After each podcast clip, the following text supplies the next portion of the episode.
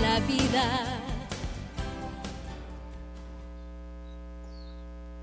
Oh María, aurora del mundo nuevo, Madre de los vivientes, a ti confiamos la causa de la vida.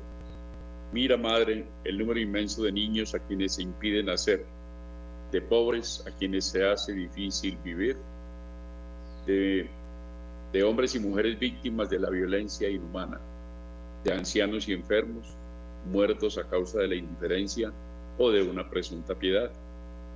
Así quienes creen en tu Hijo sepan anunciar con firmeza y amor a los hombres de nuestro tiempo el Evangelio de la vida. Alcancen la gracia de acogerlo como don siempre nuevo, la alegría de celebrarlo con gratitud durante toda su existencia y la valentía de testimoniarlo con solícita constancia para construir, junto con los hombres de buena voluntad, la civilización de la verdad y el amor, para alabanza y gloria de Dios, Creador y amante de la vida. Amén. Amables oyentes, un saludo muy cordial. También mi saludo, nuestro saludo de parte de Construyendo Familias para el Amor, al Padre Germán, a Wilson, a Camilo, a Magola, bueno, todas las personas que están haciendo posible que desde Bogotá pueda salir esta señal para el mundo entero. Bueno, está muy cerca la Navidad. Ya, ya hay como, como vientos de Navidad, aunque, aunque no ha empezado el, el Adviento todavía, pero estamos muy a portas, estamos, digamos que en estos tiempos previos, entonces es bueno ir reaccionando, reflexionando, sobre todo reflexionando, algunos temas para que nos inviten al recogimiento, que nos inviten a ser también mejores hijos de Dios, a ser mejores miembros de la familia de Nazaret, más parecidos al niño Jesús, más parecidos a Jesucristo, que insiste, en síntesis ese es el cristianismo, parecernos a Cristo, identificarnos con Cristo, para que el Padre nos mire, el Padre eterno nos mire con el mismo amor con que mira a su Hijo unigénito. Entonces, he llamado este programa Navidad o Vanidad, con las mismas letras se, conforman esas dos palabras. Con esas mismas letras podemos formar la palabra Navidad o también podemos formar la palabra vanidad, vanidad. Entonces, como para ir luchando contra la vanidad, que es, digamos, el defecto dominante en todos los seres humanos, porque es la misma soberbia, es la soberbia misma. La vanidad es la soberbia misma y es el pecado digamos, original con el cual el demonio tentó a, toda la humanidad fue por soberbia. Esa, bueno, el, pecado del demonio es soberbia porque rebeló contra Dios y dijo, no serviré. Y luego nos, nos engañó, nos engañó y también por, por vanidad pensamos con, la, el argumento de ventas que él le dio a nuestros primeros padres para engañarlos a ellos y por ende a todos nosotros un argumento de hacernos sentir poderosos. Seréis como dioses, vanidad. Seréis como dioses, soberbia. Entonces, vamos a, reflexionar unos temas para que llevemos a la oración durante estos días y seguramente tendremos una Navidad más cerca del Señor. Eh, y, lo he cuestionado como en, en el guion, como para ti será Navidad, sí, puntos suspensivos o será Navidad cuando, puntos suspensivos. Entonces comenzamos. Para ti será Navidad y también para mí, cuando no hagas mal a nadie. Cuando no hagas mal a nadie, ya será Navidad. Eh, miremos, miremos la vida de Cristo, miremos la vida de la Santísima Virgen, miremos la vida de San José, esa familia de Navidad, esa familia de Nazaret, los protagonistas de la primera Navidad, los protagonistas de ese nacimiento del Redentor, no le hacían mal a nadie. Y, en realidad nosotros estamos en el mundo por querer de Dios, para no hacerle mal a nadie y para hacerle todo el bien posible a los demás. Entonces, para ti será Navidad cuando no hagas mal a nadie. No hacer mal a nadie es luchar contra la vanidad, es al contrario de la, de la vanidad o de la soberbia, es un afán por, por ser un una buena persona ante los demás, ser eh, motivo de esperanza, ser motivo de amor, ser motivo y ser razón para que la vida sea agradable y grata a los demás. Para ti será Navidad cuando te presentes, cuando te preocupes por el bien de los demás, preocuparse por el bien de los demás. Esa preocupación por el bien de los demás es la primera manifestación del amor.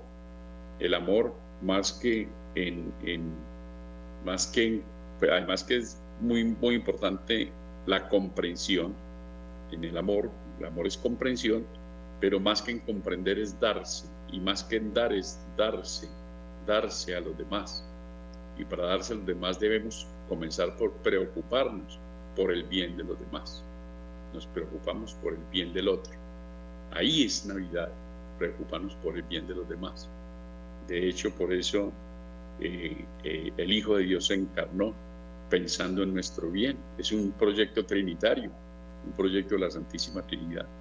El Padre, el Hijo y el Espíritu Santo están muy preocupados por el bien nuestro, de sus criaturas. Y, y todo acto de la redención es un acto trinitario. Será Navidad cuando el único fin de tu vida sea la gloria de Dios. Esto sí que es, digamos, tal vez el punto más importante, el único fin, que dicha que el único fin de nuestra vida de aquí en adelante sea la gloria de Dios, darle más y más gloria a Dios todos los días, en las cosas pequeñas.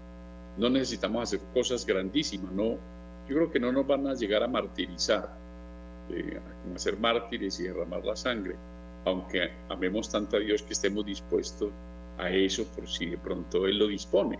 Si Él lo llega a disponer, en ese momento nos dará el valor necesario, la residumbre necesaria, la fortaleza necesaria, la fe necesaria para poder pasar ese momento. Pero no nos va a pedir eso.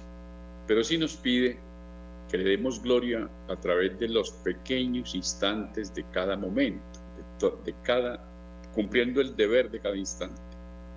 Para gloria de Dios, todo verbo que conjuguemos, así sea que te estás tomando un cafecito bien rico con una persona, conversando, o sola, estás tomándote un cafecito, pero estás pensando en Dios.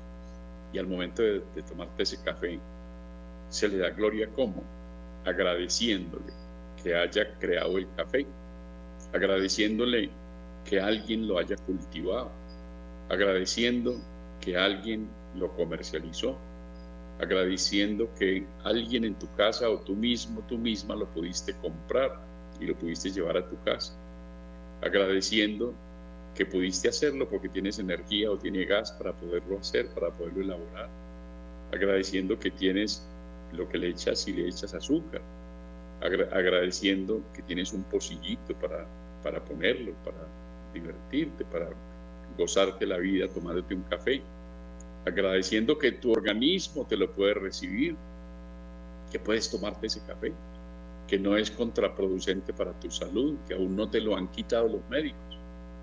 Y agradeciendo que tu organismo lo puede degustar, que tus papilas gustativas agradecen y sienten el sabor, ese regalo de Dios tan grande que es el sabor a café. Y si te lo estás tomando con alguien y estás conversando, tienen una conversación amena, de amistad, de familiaridad, agradeciendo que el café se vuelve disculpa para compartir con los demás. Uno le dice mucho a las personas, tomémonos un café. Incluso los políticos a veces dicen, tomémonos un café, vamos a tomarnos un tinto, como decimos en Colombia. Vamos a tomarnos un café. Y a veces no es el café, el café es algo tal vez muy intrascendente es la razón, es el motivo para uno interactuar con los demás.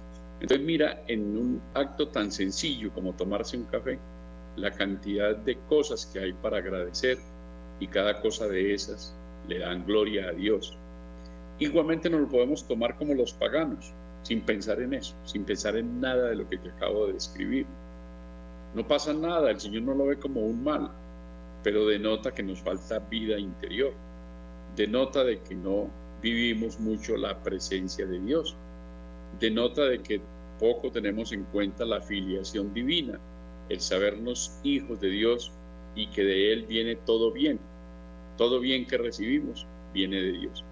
Entonces, cuando, cuando nosotros, nuestro único fin de la vida, esté centrado en darle gloria a Dios, ahí será Navidad.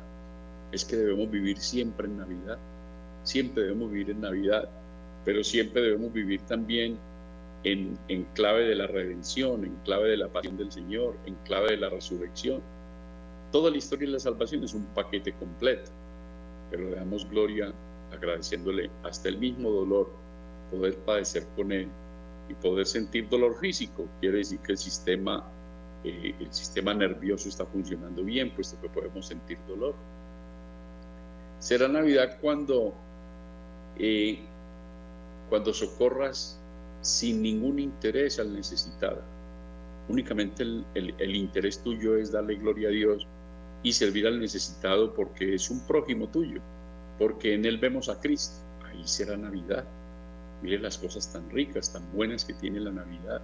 No, y sobre todo yo llamo a la sintonía, que nos metamos en la sintonía de la Navidad, para que no únicamente sean pues luces, eh, música, costumbres, alegrías, abrazos, cosas externas, regalos, etcétera, y que no trascienda mucho eh, a nuestra vida interior. Para ti será Navidad cuando te empeñes de verdad en adorar, perdón, en apartar de ti todo lo que te aparte de Dios. Qué buena ejaculatoria y cuánto le ha servido a muchas personas. Encuentro personas que a veces me dicen gracias por esa frase que una vez me dijo y que es tan fácil de grabar, me la grabé en mi mente y la pasé del mente al, corazón. La tengo archivada en las dos partes, la tengo en los dos archivos, en la mente y en el corazón.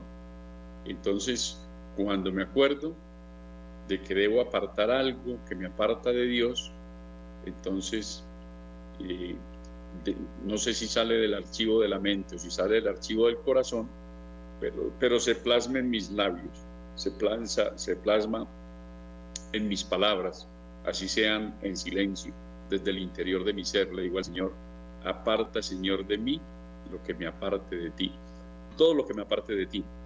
Y pueden ser cosas, pueden ser criaturas inanimadas, pueden ser bienes, bienes que son buenos, pero pueden ser personas también, pueden ser situaciones, pueden ser apegos, pueden ser costumbres, pueden ser pecados, pecados que me atraen, pecados. Puede estar de pronto mi talón de Aquiles ahí, aquella piedrita en el zapato de mi vida, la que siempre me hace tambalear, la que siempre me hace caer, la que hace que yo siempre ofenda a Dios, la que hace que de pronto esa, constante en mi vida le amargue la vida a los demás. Y entonces yo sigo aferrado a eso, sigo atenazado. Estamos en, también en este tiempo, previo a Navidad, estamos en la semana de Cristo Rey y resulta que a veces no es Cristo el que reina en mi vida, sino que es algún capricho el que reina en mi vida. Señor es aquel a quien, a quien yo me someto. Aquel a yo me someto, ese es mi Señor, ese es el Señor de mi vida, ese es el que se señorea de mi vida. Entonces, qué bueno revisar Navidad, aparta, Señor, de mí lo que me aparte de ti. Puede ser el licor, puede ser de pronto el cigarrillo, puede ser de pronto eh, ya no cigarrillo, sino fumar estupefacientes, puede ser una mala amistad, puede ser mi lengua, mi lengua me aparta de Dios, porque de pronto es una lengua chismosa, es una lengua criticadora, es una lengua mordaz, o porque paso muy rápido de los hechos a los juicios, no me circunscribo en los hechos de las cosas, en los hechos reales, sino que por los hechos de inmediato paso a los juicios y hago juicios de valor sobre las personas y que de pronto me mantenga criticando a los demás, faltando a la caridad y sobre todo faltando al amor de Dios. Aparta, Señor, de mí lo que me aparte de ti. Será Navidad cuando yo haga un esfuerzo por apartar de mí todo lo que me aparte de Dios. Bueno, será Navidad cuando no prestes dinero a usura, no prestes dinero a usura. Si puedes aliviar a alguien que está necesitado y también si sabes, con prudencia, que te va a devolver, que es que tiene una necesidad real, pero que es una persona honesta, honrada, que está en una situación apremiante y estás en condiciones, socórrelo. Ojalá no pidas nada a cambio, no prestes dinero a usura. Al Señor no le gusta eso. Hay muchas personas que viven de la usura. Bueno, hay que rezar mucho por esas almas, pero será muy complicada la salvación de esas almas en el momento del juicio, porque eso está muy condenado en la Sagrada Escritura. Dichoso el que, el que no presta dinero a usura, eh, sino que se compadece. Dichoso el que se compadece y presta. Así dice el Salmo. Dichoso quien se compadece y presta. Ojalá si puedes prestar, prestes en la medida de tus posibilidades y que te paguen. Y la persona que no paga lo que le prestaron, pues no tiene derecho a que le vuelvan a prestar. Y además se queda con una cuenta pendiente con Dios porque no, porque ha cometido una injusticia con el prójimo. Entonces, pero no preste. Cuando no preste dinero a usura, para ti será Navidad. Cuando dejes de criticar, dejes de criticar. Es tan, es tan agradable, es como, como bueno, como que es una tentación criticar. Uno se sienta en algún círculo social con naturalidad y están criticando y uno si tiene algo para aportar ahí mismo, inmediatamente automáticamente van saliendo lo que uno quiere aportar y termina uno criticando. Y a veces, ah, que estamos criticando de algo que sí es así, sí, pero sí, sí, sí es así, pero las personas no conocen un aspecto que yo conozco negativo de esa persona para que lo aporte. Se llama murmuración. Con la crítica va también la murmuración. Murmurar es decir algo negativo de alguien, aunque sea verdad, pero es que no hay necesidad de, ponerlo de manifiesto porque todo el mundo tiene derecho a la honra, a la honra. Entonces, cuando yo no critique, cuando yo no murmure, es Navidad. Para mí hay Navidad en mi corazón. Cuando deje de criticar, cuando deje de juzgar, cuando no juzgue. ¿Qué nos ha dicho el Señor? No juzguéis para que no seáis juzgados. Entonces nosotros no, podemos, no, no, no debemos juzgar únicamente debemos circunscribirnos a los hechos. Ahora, hay unos hechos tan elocuentes y tenemos deber de corregir, por ejemplo, los padres, para corregir a los hijos, que en los hechos patentes tenemos que juzgar de inmediato la situación para poder corregir, pero es, pero es porque el mismo, el mismo hecho evidencia lo que estamos expresando como juicio. También hay juicios que hay que hacer para poder valorar situaciones y poder ayudar y poder corregir y poder ejercer la autoridad. Será Navidad cuando perdones de verdad. Esto sí que es bien difícil, perdonar de verdad. Pero es la prueba máxima del amor. Yo pienso que, el perdón es la prueba reina del amor. Perdonar lo que parece imperdonable. Perdonar lo que nadie está dispuesto a perdonar. Hay gente muy buena. Yo en mi consultorio encuentro gente muy buena que es capaz de perdonar lo imperdonable. Grandes personas, porque el que perdona lo que parece imperdonable a los ojos humanos y según el espíritu del mundo y según lo que le duele a uno la carne, según el dolor que causa, por ejemplo, perdonar una infidelidad, infidelidad matrimonial. Es una persona grande, una persona de gran corazón, seguramente tendrá que poner sus condiciones, pero cuando uno perdone de verdad y perdonar de verdad es que ya no quede rencor en mi alma y que si en algún momento recuerdo el mal que me hicieron, lo recuerdo porque tengo memoria, pero recuerdo sin dolor, recuerdo sin rencor. Ese perdonar de verdad no implica tener que volver a confiar. Entonces, si una persona con lo que me hizo, es decir, yo no quedo obligado a volver a confiar en la persona, pero tampoco tengo que desconfiar y también tengo que descartarla. Eso que nos dice el Papa de la civilización del descarte. No es una persona que la tengo que evacuar de mi vida, que no la vuelvo a saludar o que la voy a aborrecer. Entonces no habría perdonado de verdad. Perdonar de verdad que la persona está activa en mi corazón. La activo está, es una persona a la que no le deseo ningún mal, le deseo todo bien, manejo la cordialidad, si le puedo hacer algún servicio y le hago un servicio, si hay que salud, la saludo, me despido, le deseo lo mejor, soy cordial, soy amable, pero hay cosas en las que si de pronto no puede volver a confiar, pues no puede volver a confiar, pero está perdonada. Es una persona de la cual no me voy a desquitar, de la cual no voy a hablar nada malo de ella, voy a callar lo que pasó, no se lo voy a comentar a nadie. Es un perdón de verdad. Cuando yo perdone así de verdad, ha llegado Navidad para mí, mi corazón está en Navidad, mi corazón está exultante de gozo, eh, como esos niños, esos, ángeles que le decían a los niños pastorcitos en la noche de la Navidad, hoy os ha nacido un Salvador, ¿cierto? Gloria a Dios en las alturas y en la tierra paz a los hombres de buena voluntad.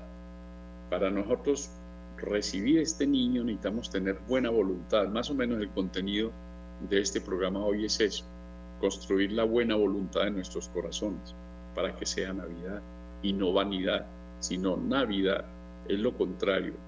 Recordemos que cuando nos asalte la vanidad, hemos matado la Navidad en nosotros. La vanidad mata la Navidad. En cambio, la Navidad mata la vanidad. Son como dos enemigos opuestos. Y tenemos que vivir siempre en Navidad, no en vanidad. Pues es una lucha, todos estamos en eso. Estamos hechos de, la misma pasta. Todos somos hechos del mismo barro, pero todos hemos sido hechos por las manos de Dios y nos mantiene con el dedo de Dios.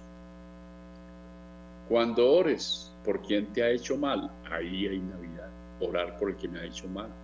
Yo decía, no estamos obligados a confiar, pero si estamos obligados a amarnos los unos a los otros como Dios nos ha amado. Y Dios una vez que nos perdona, nos bendice siempre, nos sigue bendiciendo. Entonces lo mismo nosotros, orar, que es muy meritorio para el alma y mucha gloria de Dios, hemos dicho anteriormente, la gloria de Dios es muy grato a Dios, le da mucha gloria que oremos por los que nos han hecho mal y nos lo explica en el Evangelio. Quien le hace bien, al que le hace bien, pues, ¿qué mérito tiene adicional? Eso también lo hacen los paganos. Pero quien ora por sus enemigos, por seguidores, por quien nos persigue y nos calumnia, esa persona es hija de Dios. Bueno, vamos a una pausa musical y ya continuamos en este programa Construyendo Familias para el Amor.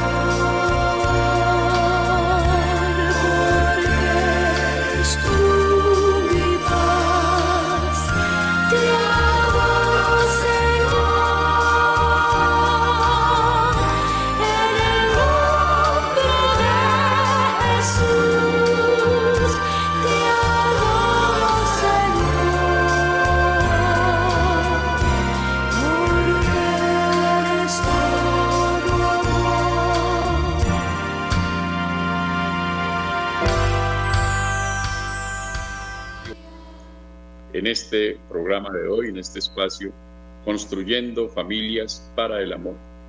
Y estamos hoy, como estamos previos a Navidad, para quienes vienen al programa, lo sintonizan en la segunda parte después de la pausa musical, estamos tratando un tema de Navidad o vanidad, Navidad o vanidad, lo ponemos con signos de interrogación. si para nosotros es Navidad o si para nosotros es vanidad. O dentro de la Navidad hay muchas cosas que siguen siendo vanidad en nuestra vida y están opuestos. La Navidad debe opacar la vanidad que hay en nosotros para hacernos niños indefensos, confiados como el niño Dios, totalmente eh, pequeñito, eh, para que nosotros nos le acerquemos a ese Dios y podamos besarlo y abrazarlo, estrecharlo contra nuestro pecho y decirle cosas bonitas y acariciarlo y jugar con él. Así quiere que seamos nosotros. En eso no hay nada de vanidad, en eso lo que hay es Navidad, un deseo de jugar con Cristo, de, de, de, gozárnoslo. Eh, se, hace, se hace niño para hacerse más cercano hasta ese, hasta ese modo de anodadamiento, de renuncia total de Él, se, se somete para que nosotros no le podamos acercar. Y siendo el creador del universo, escoge la pobreza, escoge la humildad, escoge ni siquiera estar en una casa construida por alguien, sino un lugar prestado por la naturaleza y acompañado de animales. Qué humildad. Así será en la cruz y así será siempre. Todo prestado, la tumba prestada, pobre, desnudo, eh, crucificado, ¿qué le falta por entregar? Y nosotros entonces, vanidad, ¿para qué? ¿Para qué vanidad? Vanidad de vanidades y todo es vanidad muy bueno revisar ahorita que también se gasta más, que todo el mundo espera más, que, que regalos, que tal, que gasten. Sí, lo que sea necesario. Pasar estas navidades en grande también con la familia, en las cosas buenas que tiene el mundo, pero con sobriedad, con templanza. Templanza, sobriedad, no gastos inoficiosos, ni cosas inoficiosas. Hay mucho pobre, hay mucha gente aguantando hambre. Qué bueno poder compartir con el hambriento en esta Navidad pensar que hay muchas personas que no tienen una cosita para, para celebrar en Navidad. Bendito sea Dios. Bueno, entonces cuando dejemos de juzgar, cuando perdonemos de verdad, cuando oremos por quienes han hecho mal es Navidad, cuando dejes las malas amistades, para ti será Navidad. Las malas amistades nos llevan al precipicio. Una mala amistad es una persona que nos puede llevar al infierno y nosotros la podemos llevar a ella también al infierno.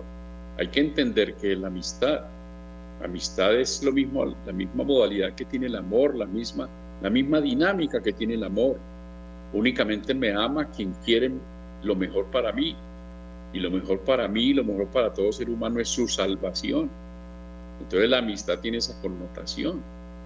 Un, amigo sí es amigo de verdad, una amiga es amiga de verdad cuando quiere mi bien, el máximo bien es que salve mi alma. Entonces alguien que no incluya eso no es buena amistad. Miremos eso, revisemos eso, que ahora hay muchas personas perdiendo el alma y en los accidentes de Navidad hay muchas almas que se pierden, hay muchas personas que pierden la vida y de esas que pierden la vida, muchas están en condiciones alejadas de Dios. ¿Y quién aleja de Dios? Las malas amistades las malas amistades. Entonces miremos a ver, aparta Señor de mí lo que me aparte de ti. Es una tristeza que hoy en día no se habla que mi esposo, mi esposa, mi esposo, sino mi pareja, mi pareja, y a cuántos los mata la pareja, cuántos se van para el infierno junto con la pareja, en un accidente, en una borrachera, en una riña. Esa, es una verdadera amistad eso. La amistad es la amistad con Cristo, y desde Cristo buenos amigos, buenas amistades, pero las malas hay que dejarlas por la gloria de Dios y por bien de mi alma y por liberar a esa misma alma de los malos amigos, que queden libres de mi mala amistad. Podemos buena amistad, construyamos una buena amistad en valores, lo que estamos exponiendo aquí, que ya, no, ya eso no es la vanidad del mundo, sino la Navidad. Cuando dejes las malas amistades, cuando empieces a aborrecer el pecado, eso es Navidad. Cuando empieces a aborrecer el pecado, será Navidad para ti Navidad para tu alma. ¿Y cuántos a tu alrededor van a ser felices? Porque uno con el pecado daña a los demás. Es tiempo de reparar también que paralelamente con, con la Navidad va llegando el fin del año civil hacer un balance, pedir perdón por todos los pecados cometidos en el año y reparar a las víctimas de nuestro pecado. Pedirle perdón al Señor por todas las almas que hemos dañado con nuestro escándalo, con nuestras malas palabras, con nuestros malos actos, con nuestras malas acciones. Y, también los pecados de omisión que hemos tenido, las buenas obras que el prójimo ha necesitado y no las hemos hecho. Entonces, mire qué programa tan bueno es un programa de Navidad, pensar en lo que es este tiempo y vivirlo como tal. O sea, que merezcamos estar con, con, Jesús, José y María en ese pesebre, invitados, no como los Reyes Magos, pero sí con la, con, con la dignidad que tiene nuestra alma por ser bautizados, que, que el bautismo nos confiere ser sacerdotes, profetas y reyes, también somos reyes, no como los reyes magos tan ricos para llevar tantas cosas, pero llevamos la lucha de nuestra alma, hasta llevarle al Señor nuestra miseria, decirle, niño Dios, aquí están mis miserias, yo vengo a que me sanes, y estás de rodillas ante Él y decirle, sáname Señor, sana mi familia, sana mi pasado, sana mi presente, condúceme a un futuro glorioso, siempre que mis pasos vayan tras de tus pasos, Señor y enseñarle a caminar al niño Dios para que luego sigamos sus pasos. Qué cosa tan bonita, San José. San José es muy buenazo. Yo, quiero meterme allá en, ese, viaje que ellos van hacia, hacia Belén cuando vayan, que empiece el Adviento. Yo le invito, le digo a él que si me invita a ir con ellos, aunque sea yo me encargue del burro, que me enseñe cómo se cuida el burro y yo le doy descanso con eso. Que me enseñe, yo, yo voy cuidando el burrito, yo me encargo del burro de darle todos los cuidados al burrito para que el burrito esté bien y sano y contento. Y, pero estar ahí, estar ahí, ir con ellos, ir con ellos. Y así debes pensar tú, debemos pensar todos, Navidad, merecer estar con Jesús, José y María, que ellos estén a gusto con nuestra compañía y no les estorbamos. Será Navidad cuando eh, aprendamos a odiar el error sin odiar a la persona que lo comete en eso cometemos muchos errores. Todos cometemos errores y, las personas que nos descartan, que nos odian, que nos aborrecen, o nosotros descartamos y odiamos y aborrecemos a otros por los errores que cometen. Tenemos que aprender a, separar el error de la persona que comete el error. Una cosa es el error, otra cosa es la persona. A la persona la debemos amar, al pecado lo debemos aborrecer aborrecer el pecado, aborrecer el mal, pero no descartar la persona que lo comete. Dios no nos descarta a nosotros por cometer el error. Él nos sigue amando, espera que enmendemos. Él sigue esperando que nosotros tengamos una enmienda de vida. Qué buena oportunidad Navidad para hacer una buena confesión de toda la vida, una confesión de vida. Renovar, estrenar corazón, estrenar mente, estrenar inteligencia, estrenar alma estrenarme, quedarme limpiecito como el día del bautismo a través de una buena confesión y ser niño y seguir caminando con la Sagrada Familia. Que lo desplazaron para Egipto, listo, vamos con ellos, ahí, sí que hay trabajo para acompañarlos, les ayudamos. San José, te quiero ayudar, yo te, yo te recojo las virutas de la carpintería, yo, yo te selecciono los clavos por tamaños, ponme a hacer alguna cosa, porque yo quiero estar allá, en ese taller de Nazaret, yo no quiero apartarme de la Sagrada Familia, mejor dicho. Yo, porque quiero que la Navidad permanezca en mi vida, estar siempre en Navidad, un corazón siempre en Navidad, corazón siempre alegre. Cuando aprendamos a odiar el error sin odiar a la persona que lo comete. Será Navidad cuando sepas reprimir la curiosidad de las miradas, reprimir la curiosidad de las miradas, pedirle al Señor y ahí está la Santísima Virgen, tota pulcra, tota pulcra, eh, la omnipotencia suplicante, pero todo un Dios se recrea en tan graciosa belleza. Y esa belleza de la Santísima Virgen es su pureza, y por su pureza su humildad. Uno no puede ser puro si no es humilde. Uno no es, puede ser puro si no es humilde porque la, la pureza es ese, ese digamos, la, la mortificación de la lujuria entonces, qué dicha nosotros ser puros, ser puros y estar con la Santísima Virgen en eso. Cuando sepamos reprimir la curiosidad de las miradas, que no haya segunda mirada. Lógicamente que sí vemos porque tenemos el don de la vista, agradecer el don de la vista, pero no todo lo que vemos lo debemos mirar, no nos debemos detener en lo que ya nuestros ojos vieron, simplemente reprimir la curiosidad de las miradas. Un santo decía, esa segunda mirada, esa segunda mirada nos puede llevar al infierno, porque desde la segunda viene la tercera, o ya la persona se aletarga mirando, calculando, pensando y empieza a construir el adulterio en su corazón. No reprimir la curiosidad de las miradas. Y no solo personas, también miramos cosas que no debemos todavía tener, que nos haría mal tener. Entonces, reprimir la curiosidad de las miradas que nos, porque, porque empezamos a codiciar, y por codiciar también empezamos a envidiar y nos angustiamos. ¿Cuánta gente se desestresa yendo a ver vitrinas, a ver, a ver cosas que no puede comprar? Y entonces quedan en, en angustia. No, no, no, no. Es decir, no conviene mirar lo que no es lícito desear. Y nos lo dice un santo que es magno, San Gregorio Magno. Nos dice, no conviene mirar lo que no es lícito desear. Entonces, cuando yo sepa reprimir la curiosidad de mis miradas, estoy en Navidad. Cuando desaparezcan de tu vocabulario las palabras obscenas y ociosas, se dice mucha palabra obscena, mucha ociosidad en esta época con motivo de la alegría, del folgorio, también de la ebriedad, también de las celebraciones. Qué bueno celebrar siempre con la conciencia de que Cristo está ahí, que ese niño que nace puede estar ahí, que la Sagrada Familia puede estar en nuestras celebraciones, la que sea. Si, si esa, es la condición para que sea una buena, una buena celebración navideña, que la Sagrada Familia puede estar ahí, que el niño Dios puede estar ahí. Entonces deben desaparecer de nuestro vocabulario las palabras obscenas y las palabras ociosas y las cosas de doble sentido, la vulgaridad, sobre todo la impureza, la impureza en los pensamientos, en las palabras, en los actos, en las costumbres. Cuando no reniegues por tus adversidades, será Navidad. Qué tan rápido renegamos de una pequeña adversidad, a veces grandes, cosas muy dolorosas, pero es que el, el dolor, las cosas que trae la adversidad nos configuran con Cristo sufriente.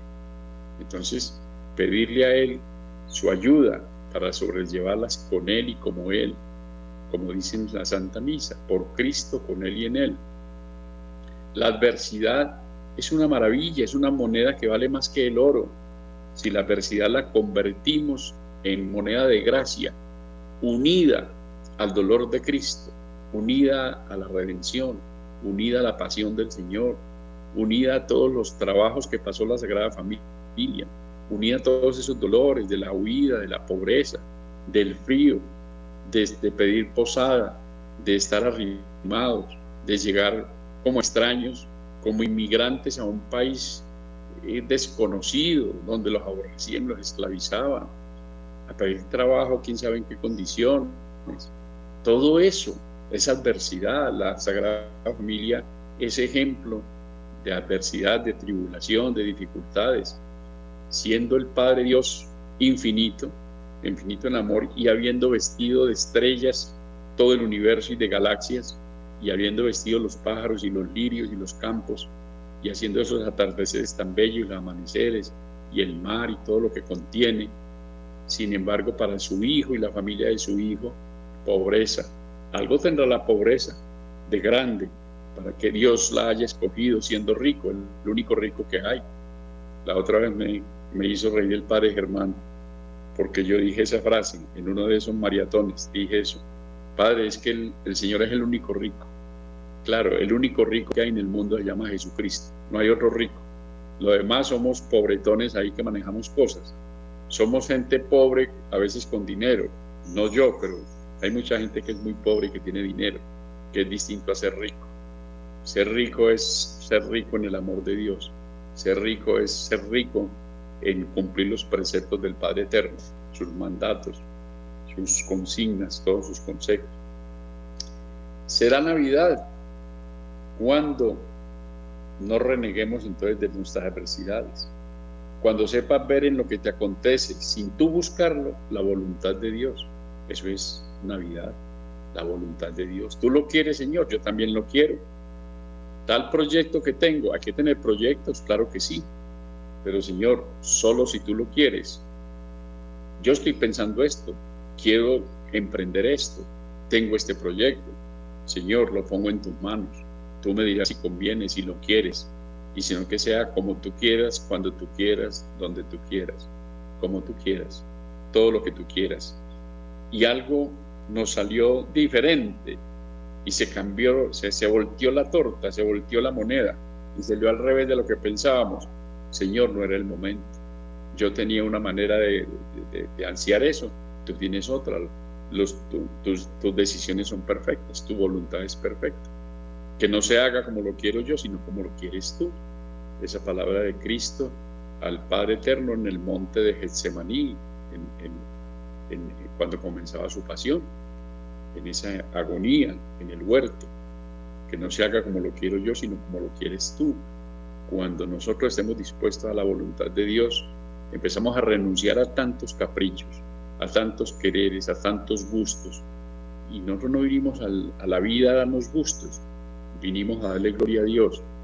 Pero paradójicamente, no hay mayor alegría que la gloria de Dios, aunque a veces duela, aunque a veces vaya eh, eh, al, contrario de la vida que nosotros queríamos tener de comodidad, de tranquilidad, de reposo.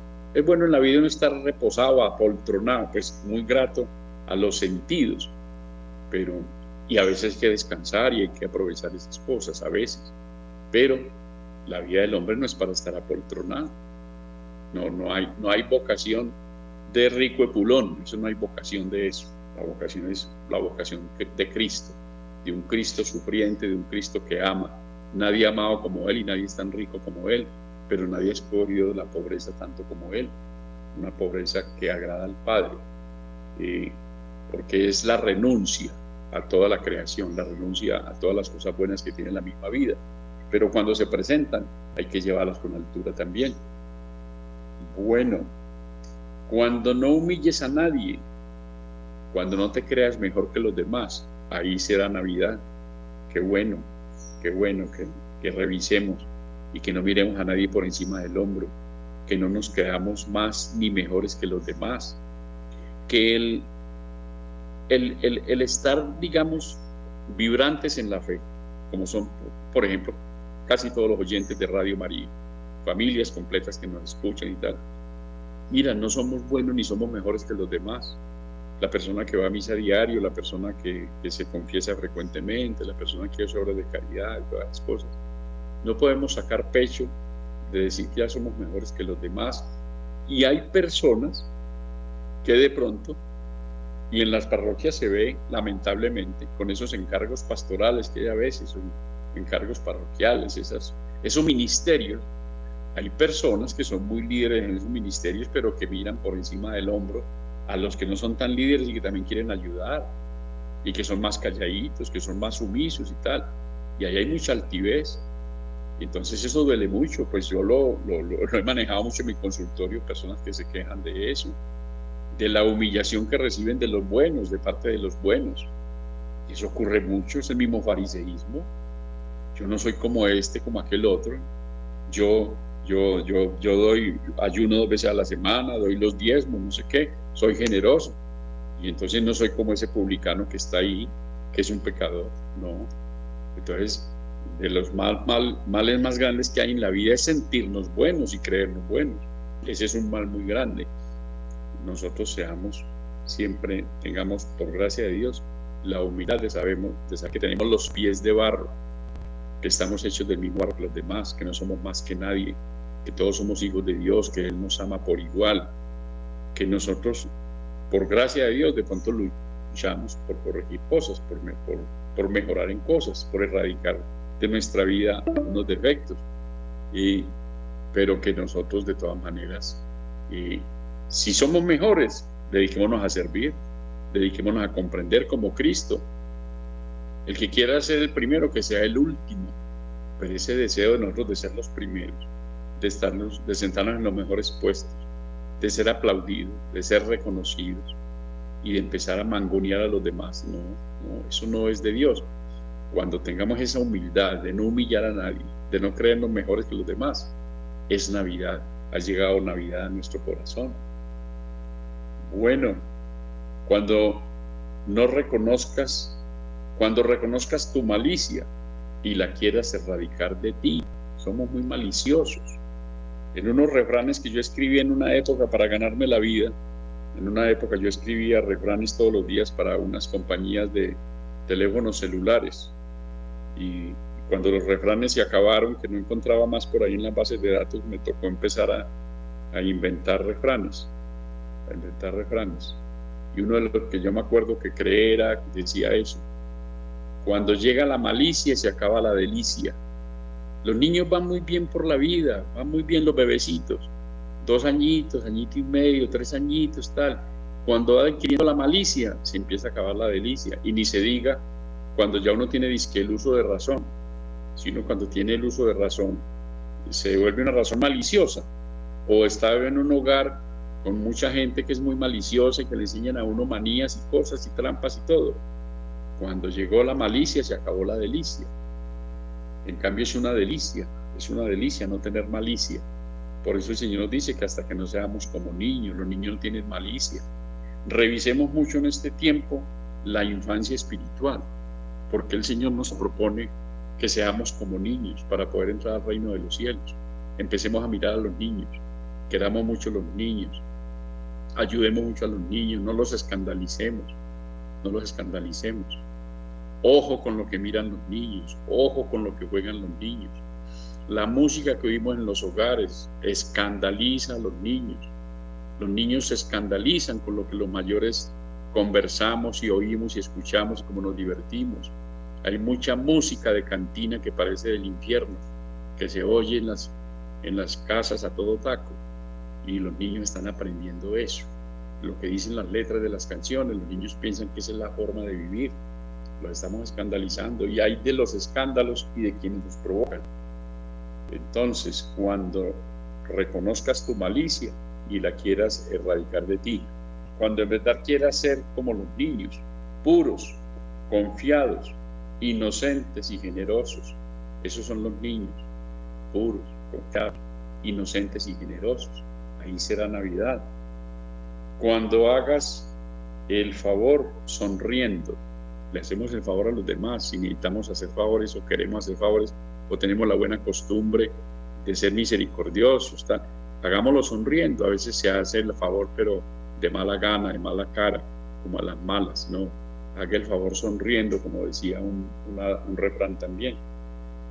Cuando cuides las cosas pequeñas por amor a Dios, el mundo está lleno de cosas pequeñas, la vida es llena de cantidad de cosas pequeñas, pero hagámoslas todas, todas por amor a Dios. Cuando las hacemos por amor propio ya hay vanidad, contrario a la Navidad. Entonces ya como cerrando, porque el, programa se nos acaba, el tiempo se nos acaba, el tiempo es de Dios.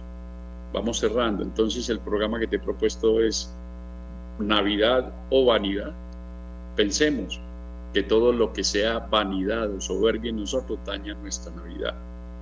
Entonces no solo para que vivamos una buena Navidad, sino para que vivamos siempre nuestra vida en Navidad, en compañía del Niño Dios, de la Santísima Virgen y de San José. Bendiciones y feliz Navidad. Sonreír, surge una ilusión, un nuevo amanecer, vivir es reflejo del amor de Somos un espejo, su gloria y su voz.